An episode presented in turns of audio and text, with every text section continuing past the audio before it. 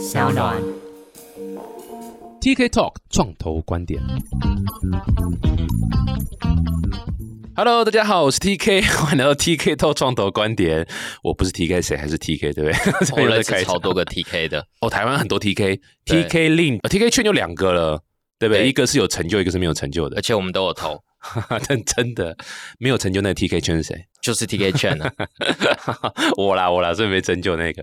哎、呀，欢迎大家来啊！今天怎么突然很特别的说这个声音就冒出来？来宾这个声音呢？因为各位，我们是超级老的朋友了，我们已经认识了大概十年有了啦，至少十年有了，对不对？从至少我刚出来创业没多久，你就在这个创业的这个圈子里面遭到撞骗嘛？对，从 TK 还在默默无名就开始蹭便当的时候，啊成立那个蹭便当网站的时候，我就是负责贡献蹭便当活动的。哇，你知道我太多秘密了。啊，哎、我先来欢迎一下，这样可以可以好好聊。这个是现在算是达银的一个投资经理啊，一个老大啦 Jason，Hello，欢迎 Jason。大家好，我是 Jason。大家如果有在新创圈走跳啊，其实对 Jason 绝对是不陌生。他的等级大概跟我们有访问过，像 Fox 啦，还有营造这个 Sega 啦，还有那种这种创业前辈们是相当同等级的啦。等于我们那时候刚出来创业的时候，其实 Jason 就已经在这个圈子里面。我刚刚这样讲没有错吧？这个圈子里面这样不是，应该是大家不会说我们是创业前辈吧？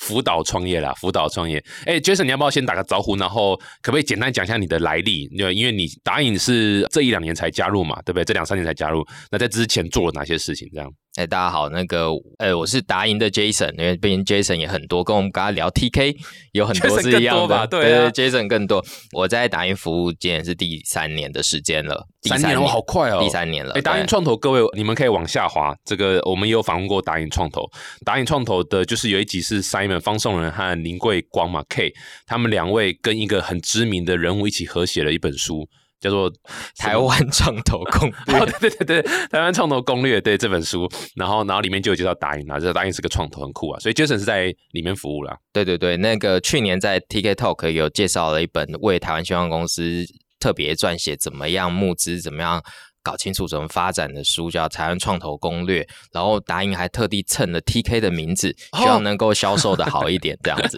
那直到今日，我想网络上应该还没买得到，因为都下架了啦，对啊，因为那种库存都太多了，就是不会有电子书了，电子书怎么会有库存呢？对哦，我在新创圈服务了有一段时间，那当然我跟 TK 也有 overlap 交大这样子。对啊，哦，好对优秀，这个学校现在都不算是存在了嘛，对不对？变洋交大了，对对对，我在青创圈服务大概十年多的时间，因为我大概从二零一一一二年的时候就开始正式的在做 Garage Plus 时代基金会的加速器计划这样子。哦，所以在我们也访问过，对对，所以其实，在那更之前的时候，大概二零零九年开始，我们有一些创业课程的年代，就开始跟一些创业家一起在开始尝试找方法来做。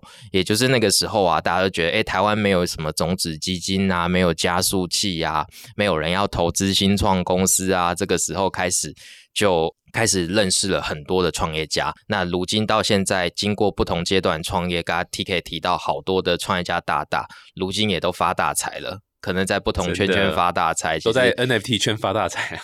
对，经过不少时间，所以其实到现在台湾的创业的环境又是另一番光景了。对，很不一样啊。这 Jason 算在圈子里面非常久了，然后是从辅导创业啊到投资，对不对？哎，那你有自己创过业吗？我没有创过业，哦，不要，对，这就是一定要被诟病的，对不对？对，然后但是我有参加过几个新创公司。那以对我这样说，前那你有加入吗？新创公司？就我就员工嘛，员工当年就诶，其实以前就是在大公司上班，刚开始在大公司上班，然后但是就有一些主管同事就出来创业，就参加他们团队。当年那就是刚开始做什么手机铃声广告这种题目，现在很难想象吧？对，那或者是说，还有当年的是 Android 一点零版本、零点九版本的时候的 smartphone，就是 当年的白牌手机。然后或者说做一些比较工业型的东西，怎么样做一个 GPS 的 antenna 嗯这样子的产品的小嗯团队、小嗯设计公司、小 design house 这样子。这个是我早年参加主管创业，那就是参加了这样子四五个人的团队这样子。对啊，我觉得这个是很扩建，一定要这个体验一下这个新创痛苦的文化啦。这个真的是，相信你那时候在里面应该是痛不欲生，但是这个看到看着合伙人也是这个痛不欲生这样子。不会其实也是很金石的小团队嘛，哦可能就比如说当年那办公室，可能就是一个在什么万隆的公寓的顶楼。而且还是加盖的。对的，或者是说在综合的那个很破旧的工业区，楼下都没有人，然后搭着呢很奇怪工业电梯到五楼顶楼这样子的办公空间，这样子。对，而且那边基本上是根本没有租的，是偷偷进去的。然后上面有一堆这个太阳能板嘛。然后再偷接那个电站过来。那个时候没有太阳能板 这么惨。对，没有那么没有那么先进，没有那么潮的时代，这样子。了解了解。哎，不过 Jason 后来就到这个达印创投啦。哦，已经三年了，蛮快。达印创投很快带一下啦。我觉得他就是现在算是全台湾最厉害的一个创投了。为什么呢？因为他们选团队投资的这个眼光太精准了。他们有投资，像你手上觉得发展最好是哪一个 NFT 的区块链的公司？TK Chain 的公司。哎呀，真的，哎呀，真的是他们眼光真准。对。它上面就是可以订按摩、订 motel 的，不是那个啦，那是方闹啦。对，不同的 TK 啊，方闹也是你们投的吗？对，哦，哇哦，很厉害，很厉害，很厉害。对我们最喜欢叫 TK 的创业家，是谢谢。所以各位是不是怎么跟创投募资？先改名，名字要取得好。所以再跟大家 refresh 一下，这个达银创投算是投早期。那老实讲，他们达银创起身是算是半导体，对不对？起家一开始主要是专门投比较偏半导体，然后硬体相关的，然后后来开始逐渐拓展到有生技，然后医疗，然后还有包括现在更多就是所谓新媒体嘛，就软体啦，或者这种新科技相关的这样。目前来讲，其实创投还是 VC 啦。我觉得创投至少达银的定位上就是还是 VC，它肯定还是要有一个阶段。你才适合去找，不是 idea，或者你知道才刚成立半年就可以去找他。这一次为什么会特别请 Jason 来跟我们再再聊一下？是因为达银有一个新的这个放是专门在看天使这个阶段的。哇塞，怎么这么拿 LP 的钱开玩笑啊？不开玩笑好吗？对对对，应该是说达英其实哦，就是我认识达英，大概也就是从。Founding partner Simon 跟耀廷回来台湾创业创这个创投基金的时候，在二零零九年的时候，那时候我在时代基金会，那时候我们在筹备一些创业课程，那时候还没有正式的成立 Garage Pass 这个加速器。那当年我们就请，我还记得我手机的 Google 相簿 Google Photo 都会跳出当年二零零九年 Simon 帮我们的那边创业家上课的照片。嗯，对，然后那个时候就是我记得第一堂课可能叫做 Business Opportunity Recognition 吧。就请 Simon 来讲。刚才刚才一段什么 中文？我说是商机的辨识这件事情，找出这个创业的点子，就像这种感觉。其实 Simon 跟耀廷一开始回台湾开始投资的时候，刚开始还是有一点在半导体相关的领域、IC design 领域，过去他们都在这个圈圈嘛。那但是也就在那个时候，达人也开始尝试做了一点点这种 mobile apps 的投资，都是很 angel 很小小的这样的投资。那渐渐的开始就是说，哎，也还是投资了各种阶段的领域。达英其实做过早期的投资，也做过一点点晚期的投资，但是大概后来在近六七年，我们就 focus 在早期 A 轮的投资。那中间经过不同行业投资转型，我们现在几乎各行各业我们都投过。那我们为什么今年特别成立这个天使基金呢？其实我们就还是发现有这么多的青年才俊，像坐在我对面的中年才俊，我们有很多很多 早期的投资机会。就是因为我们最近都是 focus 在所谓 A 轮的投资，当然最近几个基金我们都投这样一百万美金到三百万美金这个阶段，可是我们现在投的越来越多了。也就有一些小案，我们需要会有一点管理成本，这个要花时间啦，或是说，因为我们的投资人会要求我们做很多的建价报告啦，符合 IFRS 标准的啦，有些东西我们就变得有点难做，因为譬如说很早期的阶段，我们花在这上面这这个成本有点不符这个基金的大型的这个财报的要求，那我们就觉得就是说，渐渐就有点好像没有办法投这么早期的了，这样子。但是我们又觉得，就是说，还是有很多很多的机会，所以其实去年我们就筹备了，想了一阵子，后来还是决定，就是说，好，那我们开始来做，够看看啊，这样。对对对，那这个天使成立这个达银天使基金的目的，就是希望说，在最早期啊，如果有一些团队，他其实我们就很喜欢这个团队，他对他选定的这个市场题材，我们也很有兴趣，我们就希望能够及早的来参与。对啊，哎，各位这个这个，刚刚不晓得有没有听得出来，就是为什么你知道很常会说找创投拿钱，你要选对好的阶段，你再去找对的创投。意思就是说，如果是不对的阶段去找那个创投啊，就算你再棒啊，他也很难投的一个原因，就是刚刚杰森稍微提到，就是你知道 ticket size 就这么大，投完之后我的管理成本就是这么高。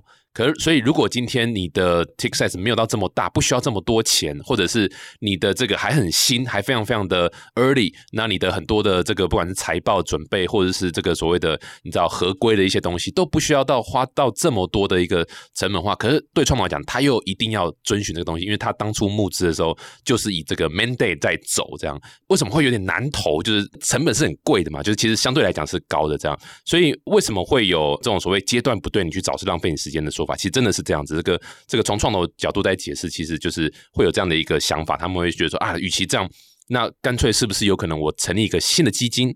那这个新的基金就专门在看 early 的，所以它就有一个新的 early 的方式去做这些管理，不管是投后管理或是事前的评估什么。所以 Jason 从你的现在推这个新的基金来看，你是 GP 嘛？对不对？你是 one of the GP GP，GP 就是那个那个英国石油嘛？对不对？那个是 BP，哦，那是 BP。对啊，所以就是，但是 BP 也很重要，我们还是要收 BP。对，还是 early 的团队，还是要有一个很好的 BP。对对对对对，英国石油嘛哈，business plan，不要搞混我们的听众好不好？详情请洽台湾创投攻略。是是是，台湾创投攻略里面很棒。对啊，所以你要不要解释一下，就是你们这个新的天使基金，专门在看天使阶段，就是非常非常早期啦。其实就是你知道，你可能还没有什么太多的 revenue，甚至 pre revenue 也可能嘛。你们的这个所谓的评估和投后的一些什么成本管理什么，会是怎么样的一个状况？会有哪些不同？跟一般传统的你知道放来讲？是，其实像答应我们平常的 practice 里头啊，我们投资的投资户每个月都要交他的 performance，都要交他的财报。我想像 TK 也是非常的尽职，都有请他会计师直接寄给我们了，但是固定每个月都有寄。我都说不要给我看了，直接寄给答应这样。对，让我们直接来检阅。对，所以说其实像我们在这个 A 轮的这个投资的时候，其实投前投后啊，我们对这个财报还有相关的这个的 performance 的。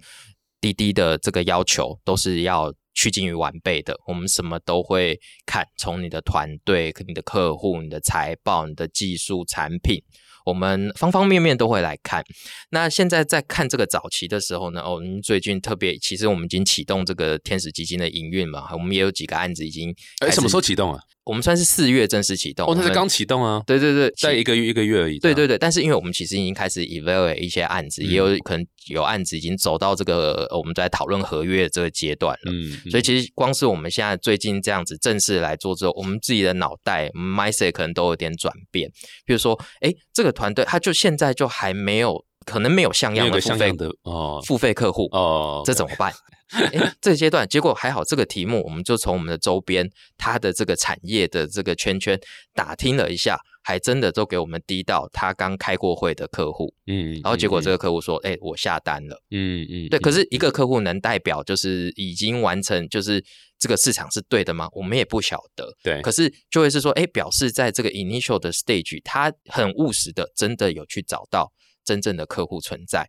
但是这个还是要挑战嘛？他有没有办法去做一个初步的成长？他从零到一了，对，好，被我滴滴到，哎，有一个付费客户了。可是能够一到一百吗？一百之后能到一千吗？我也不晓得。可是呢，就要变成来选说，哎，测试一下他这个题目是不是真的有一点点初步的机会。嗯，那我们可能就会换一个角度来思考，而是说他有没有办法先在这个 angel 的这个阶段，或者我们这个。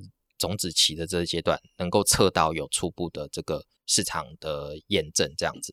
哎，我先我先帮新创直接单刀直入，直接直接问了。那个你们通常投的话，就是这个天使基金，通常都是投多少钱？然后你刚像你刚刚提到一些，你们的评估的点是，你知道，就是大家都说哦，这个天使这个阶段可能是更 early 嘛？那是这样，你们真的会这么 care revenue 吗？还是这么 care 利润吗？还是就是你知道？idea 够屌，然后你知道创办人相关背景就可以了，其实就 OK 了，还是对你们的一些评估标准？那当然就包括你知道多少钱这样。对，直接先讲 ticket size 的部分，我们的 ticket size 就设定在一百 K 到三百 K 美金。然后换算就是台币这样子哦，好两三百万啊，一千万以下这样子的阶段，这个钱其实就是这样子的阶段，其实就让一个团队就是说，哎，你有一个 initial idea，你可能就两三个人开始做，我希望你就是说好好认真来做，你找个四个到六个人的 team，但不见得是只有我的钱，你还是可以去再找一两个这样的一样的 angel 进来，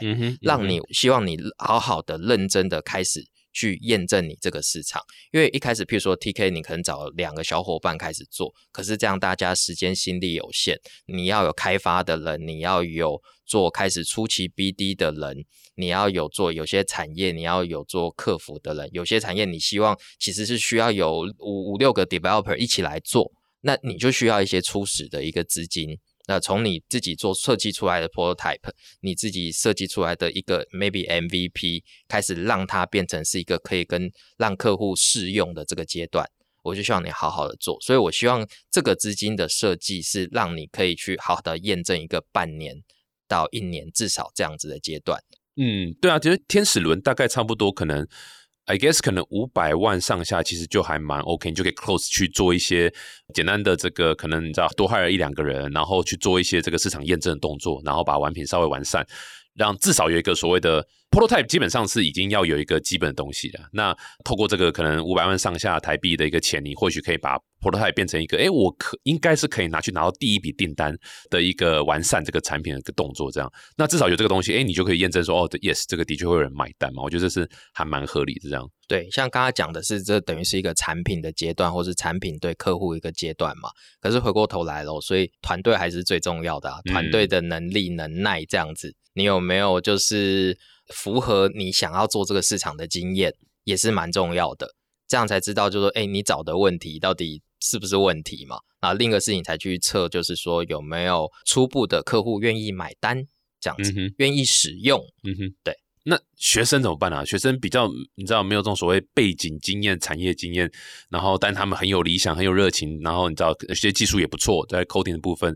所以你们这个天使基金会开放给学生团队吗？我们其实不会设限，就都欢迎来。好，很厉害，不设限啊，不设限，不设限。其实达英我们过去投入好多这种学校 spin off，都或是也有大学生创业的，对对。所以其实我们是非常 appreciate，我们也是认同。这些非常的有活力的这些创意的发想者的，最后最后讲一个创意的发想者，感觉因为要落实啊，你在想那个 idea，因为 TK 特别谈的学生嘛，就是说学生其实最大的挑战就是缺乏这个产业的经验，是工作的经验。可是他有一个全新的看市场的角度啊，这也可以稍微讲一下，就是说，因为我们在成立这个早期基金，其实也是因为我们也看到创业家越来越年轻，嗯。对，你看 T K，你这个年代的过去还有人来做什么 mobile app 啊？做过这个好变成什么 A I A I A I，然后 blockchain blockchain blockchain。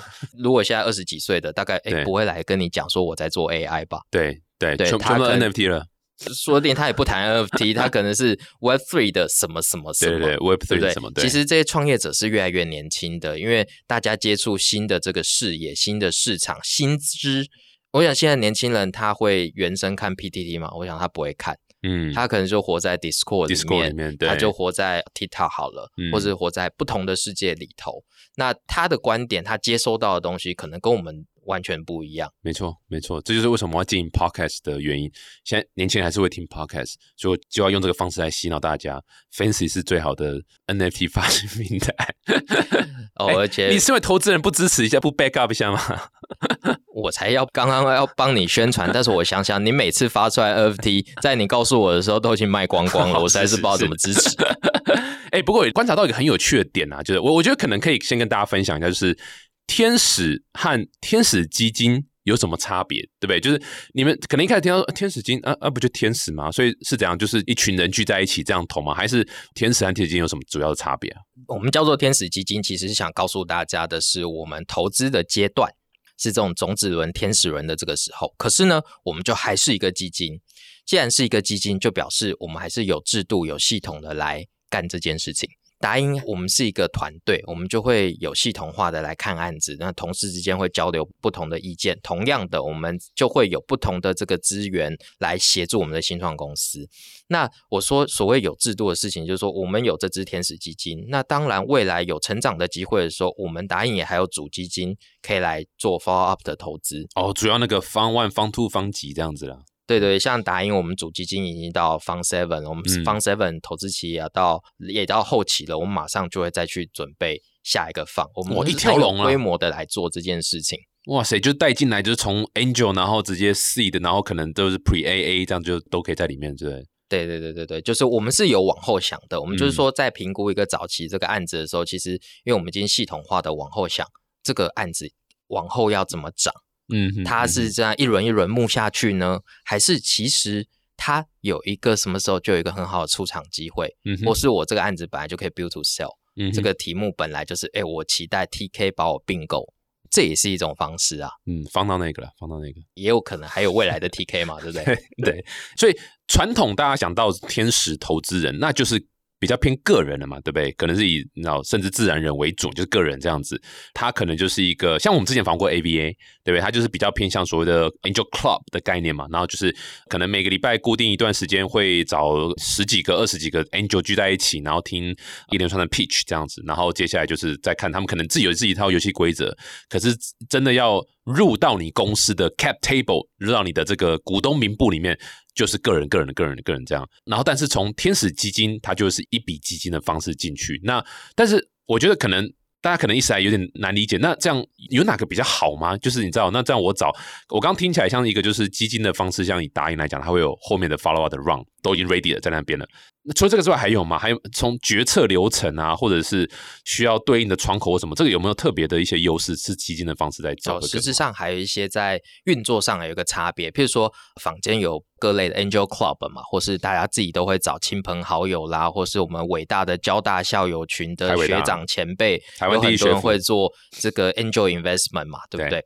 我们是一个基金，所以我们有一个差别是，我们的钱已经 ready 了，就是说钱是在我们的账户上的，我们只哎看好的案子，我们就可以直接做投资。嗯，那这件事就是一个很确定是有一笔钱在那里运作的，这个可能跟 Angel Club 它因为要看缘分嘛，每里头有好多 Angel，可能 TK 喜欢我，TK 不喜欢我，这个不一定，是这个有点看缘分，因为大家一起来听你的 pitch，那可能有人有兴趣，有人不一定有兴趣。可是对我们来说，我们这是一个基金，我们就是有系统化来运作它，然后钱也是 ready 的，随时都可以打款，只要我们来想要做这个案子。对，我就是听起来是我自己个人感觉啦。就我为什么问这个问题？像我们之前访问 AVA 嘛，J J 那边他也正在刚好就是跟你们算同时期，他也 announce 他说，呃，好像还在募啦，就是说，哎，他想也想要弄个天使基金这样子。这样听起来，其实老实讲，的确是基金的方式，它是钱已经 ready 的。我觉得蛮大一个 take away 是钱已经 ready 的。然后当今天你们是 GP 对不对？你们是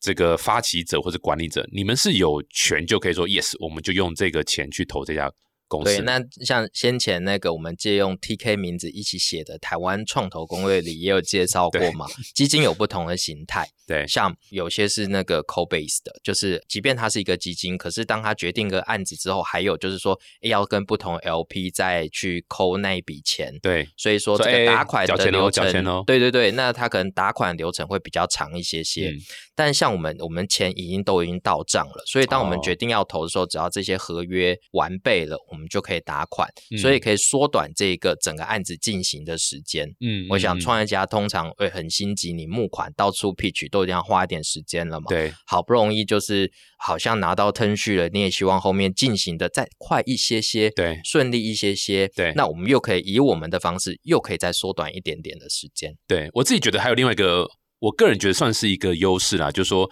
我刚刚其实有稍微讲到，就是说当进去你的股东名簿里面是四个 angel 和一个基金，其实那个沟通成本就少了四分之一嘛，因为你现在只要对一个，然后那个就是那个 GP，好，比如说就对 Jason 就好了，然后我可能报告啦、讨论啊什么，我就是对 Jason。可是如果是今天你有这个十个 angel 在你的股东名簿面，那那都一样的金额，然后十个人一个出一百万，那跟这个一个基金出一千万，哇，那十个的那个运营股东，呃，不是运营，应该维护股东的这个成本相对来讲就高非常非常多。那当然。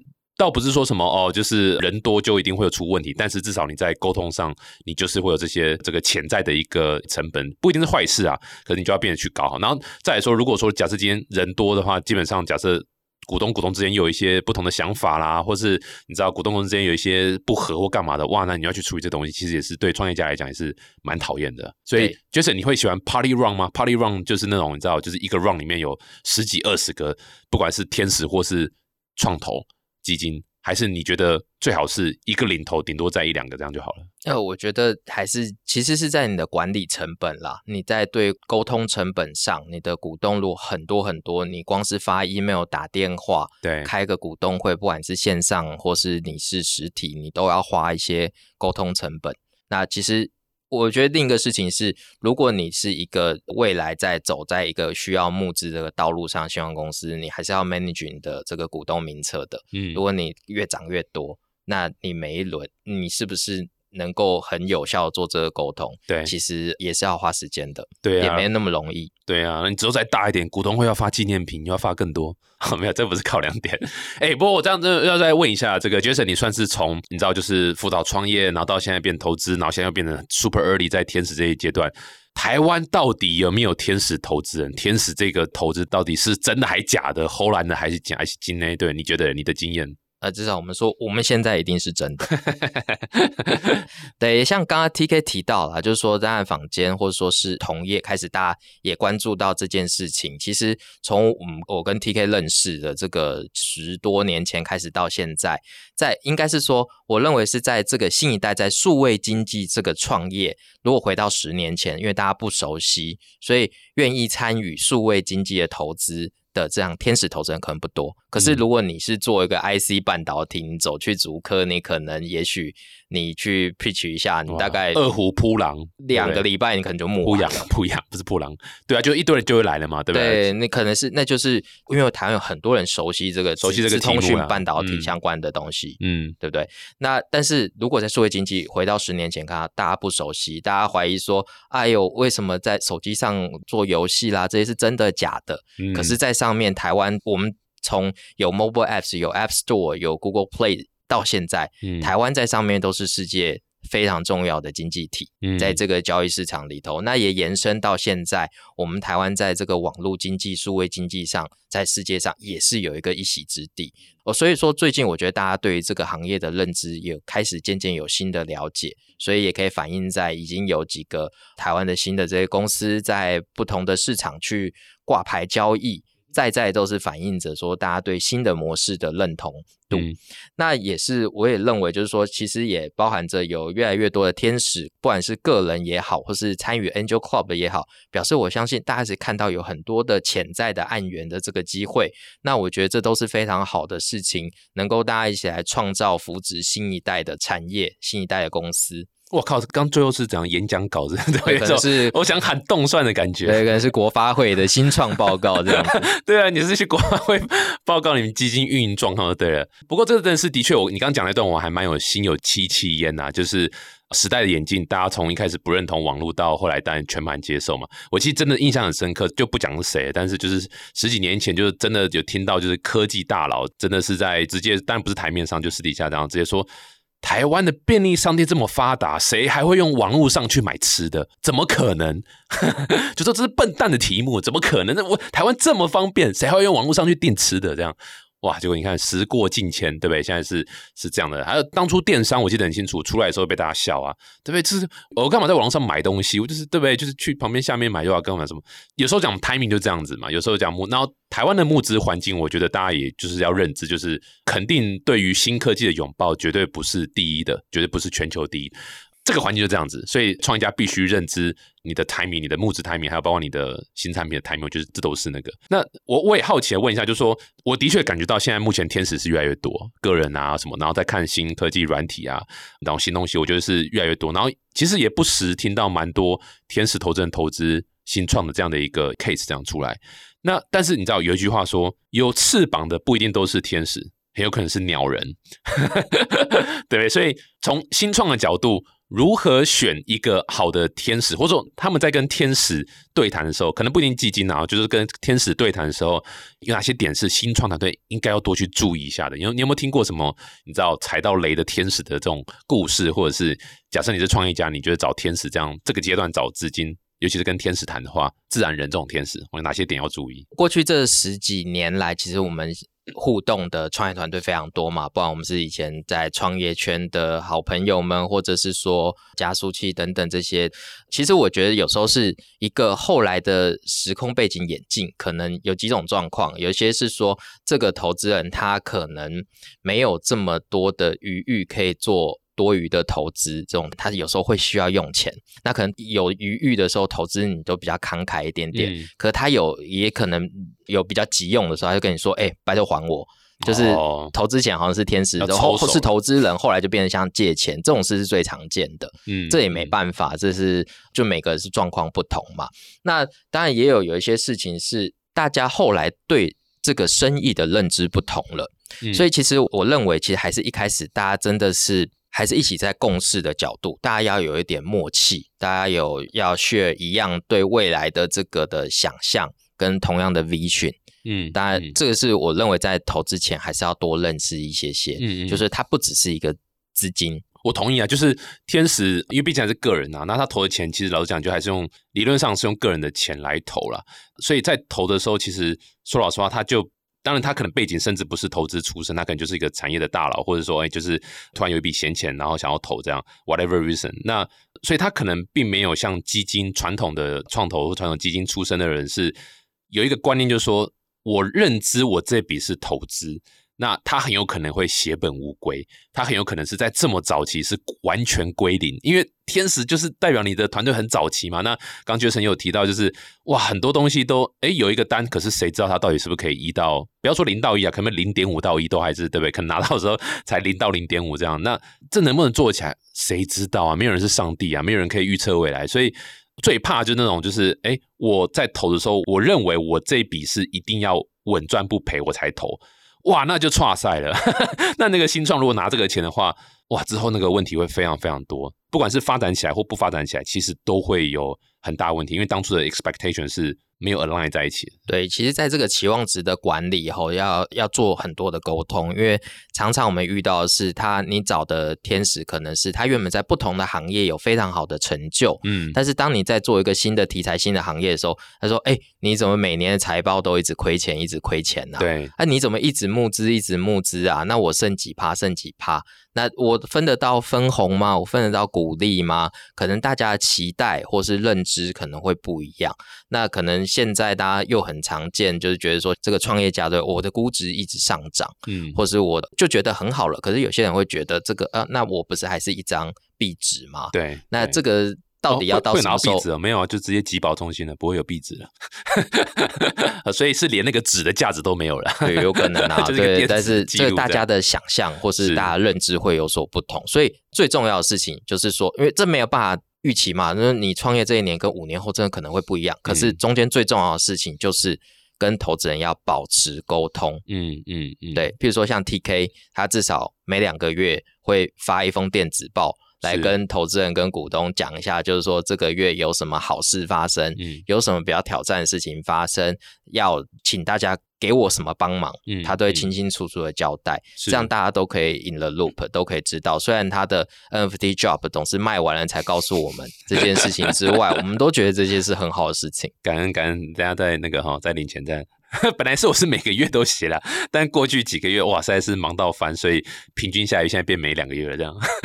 不过刚刚 Jason 讲个重点，还是节目上蛮多集我也都聊到这一点，就是保持透明的沟通是非常非常重要的。那也真的还蛮建议大家就是 monthly report 啦，monthly report 还是尽量做到每月啦。因为老实讲，除了这当然就第一个就是报告让大家 on the same page 之外，我觉得另外一个很重要的点是，也不是说反省，就是你知道，就是又像写日记的感觉啦，重新会审视说，哎，我这个月到底有没有。走歪啦，走偏，或是哇，原来我这个月花这么多时间在做一个好像不是很有价值的东西，我应该赶快改变。这样，我觉得这完全都是好事啊。回到天使基金，我还是想特别帮新创团队再多问一下，就说，所以什么产业是你们有特别觉得关注的点？这样子，如果拿你们钱以外的，有没有哪些钱之外的帮忙？这样？其实也还是可以介绍一下那个主要在做这个达人天使基金的这个营运团队，其实就是我们在这个基金的董事长哦。对啊，嗯然后还有 K 跟我，我们对数位经济相对是比较熟悉的。三个 GP 嘛，对不对？对对对，所以那就变成就是说，哎，数位经济一定是我们跟软体啊、网络这一块，或是新的这个在延伸在数位经济世界里的题材，我们是最熟悉的。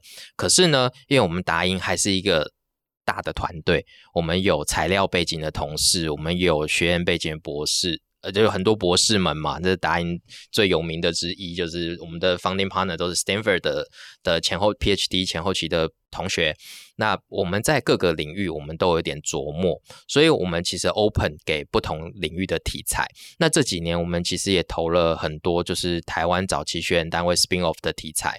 那我们还是看到很台湾的这个丰沛的研发能量，还是有一些能够具体的，不止商品化、商业化，还是可以自己创业的这样子。所以我，们的同事也都会给我们很多很多不同的这个案源，嗯我们都会一起来讨论。嗯嗯，对啊，所以其实以基金来讲，最重要就是 GP 啦，GP 就是所谓的 General Partner，其实就是基金的算是负责人啊。那在外面看样子也是你们三个，对不对？然后老实讲，决定也是就是你们三个决定嘛，就 OK 了嘛，对不对？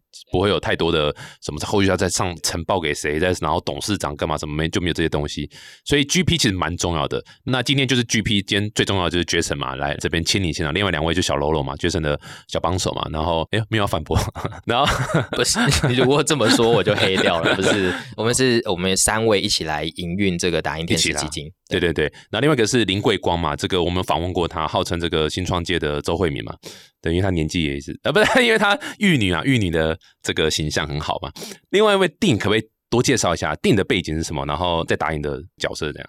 哎，定其实一开始跟 TK 一样，都是我们的 EIR。哎呦，优秀，对，都跟我们一样，因为他过去他的周边他自己也有做一些这个数位经济的创业嘛，嗯，然后有很多周边的创业伙伴。那他对于他自己也有在做一些投资，然后所以在我们这个天使基金要成立的时候，我们就是请他一起加入我们的这个核心的营运团队。嗯哼，嗯哼，对，所以他在软体啦、新经济啦，然后呃我记得好像就是 to C 相关的，他也琢磨蛮多的。是是是，对对啊，大家过去可能是在我们达银的 EIR 网站上可以看到他，那嗯实质上其实已经跟我们合作共事同事好一阵子了。嗯，对，这个我觉得打印里面最强的是什么？就是 EIR，EIR 团队真的太强了。我们每年都会邀请不同 background 的 EIR，其实他们可能自己是在继续做新的题目的。是，那诶，这个不开玩笑，我们里面有资深的 知名期刊的资深 editor，对他就知道说最新的 healthcare biotech 的 research。完完全理解，没有。我刚刚想是说，你完全跳过了梗，然后开始认真的介绍了 EIR 这样子。对，因为我怕 TK 把它弄歪掉。不过 EIR 的确是，哎、对啊，介绍一下 EIR，EIR 里里面的确是很多厉害人才这样。对对，我们也有那在在这医学领域的资深的这种 post 啊，或者是过去也有医师加入过我们的团队啊，所以我们在看每个题目的时候，我们一定都会有最厉害的专家来一起来讨论。很酷诶，哎，最后一个问题，这个基金投下去之后，你们有出场的压力吗？有几年这个你知道新创大概可以预期，就刚开始啦，所以现在是银弹正丰富的时候啦。那你们有规划什么？你知道半年投多少，然后是一年投几个案子，然后然后有怎样出场，有基金的规划架构吗？对，我们当然会努力的来做啦。那以我们其实我们达银每年在这种 A、B 轮的 A 轮左右的案子，每年我们也投可能五到八个，或多一点的时候八个、十个这样哦，子。那很不错啦，很不在错了。我们在早期，我们想说，哎，总也是有个三到五个的这样的机会，嗯所以我们会持续的来评估，持续的来来努力工作这样子。那至于出场这件事情呢，我们会现在把它放比较弹性一些些。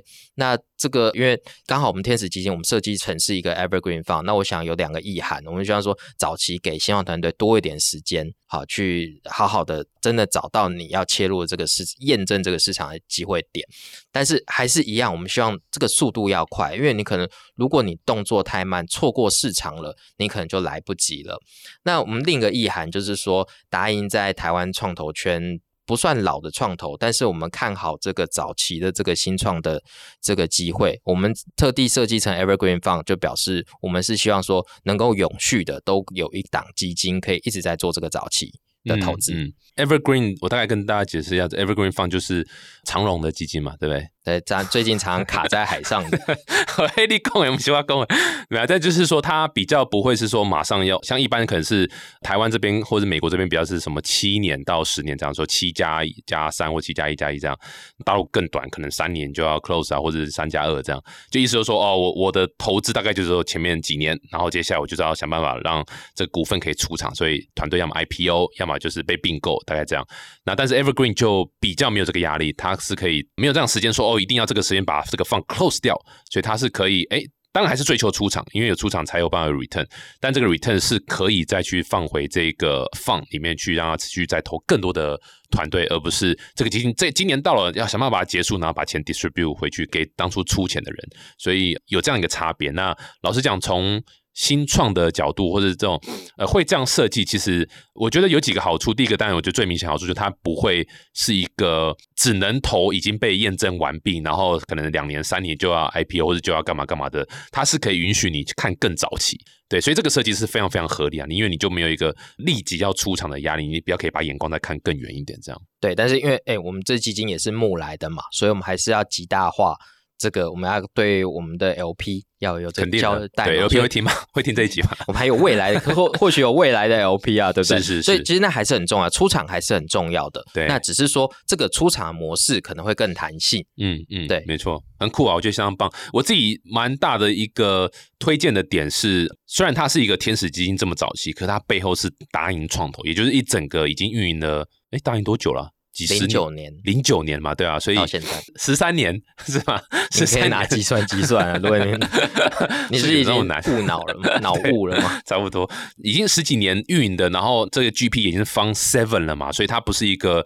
不知道基金怎么运作，它不是一个全新的，它其实后面是一一个整完整的这个生态系，然后也已经投了这么多团队了，所以其实你虽然进去是用天使轮进去一个比较这种所谓新的一个放，可是它背后的 ecosystem 是大的，我觉得这个是一个钱以外的一个附加价值，你就可以马上认识到很多很棒的一个成熟团队也好，或者是你到发展中团队也好，就这是一个蛮酷的点。这样打广告还可以吧？你好像忘了打你自己的广告，对，很酷诶，哇，相当开心。台湾有更多这个天使相关的资源，很棒。那最后有没有什么要送给这个苦哈哈的创业家们？对不对？赶快醒醒啊之类的，有没有？不会，赶快大家一起来创业吧。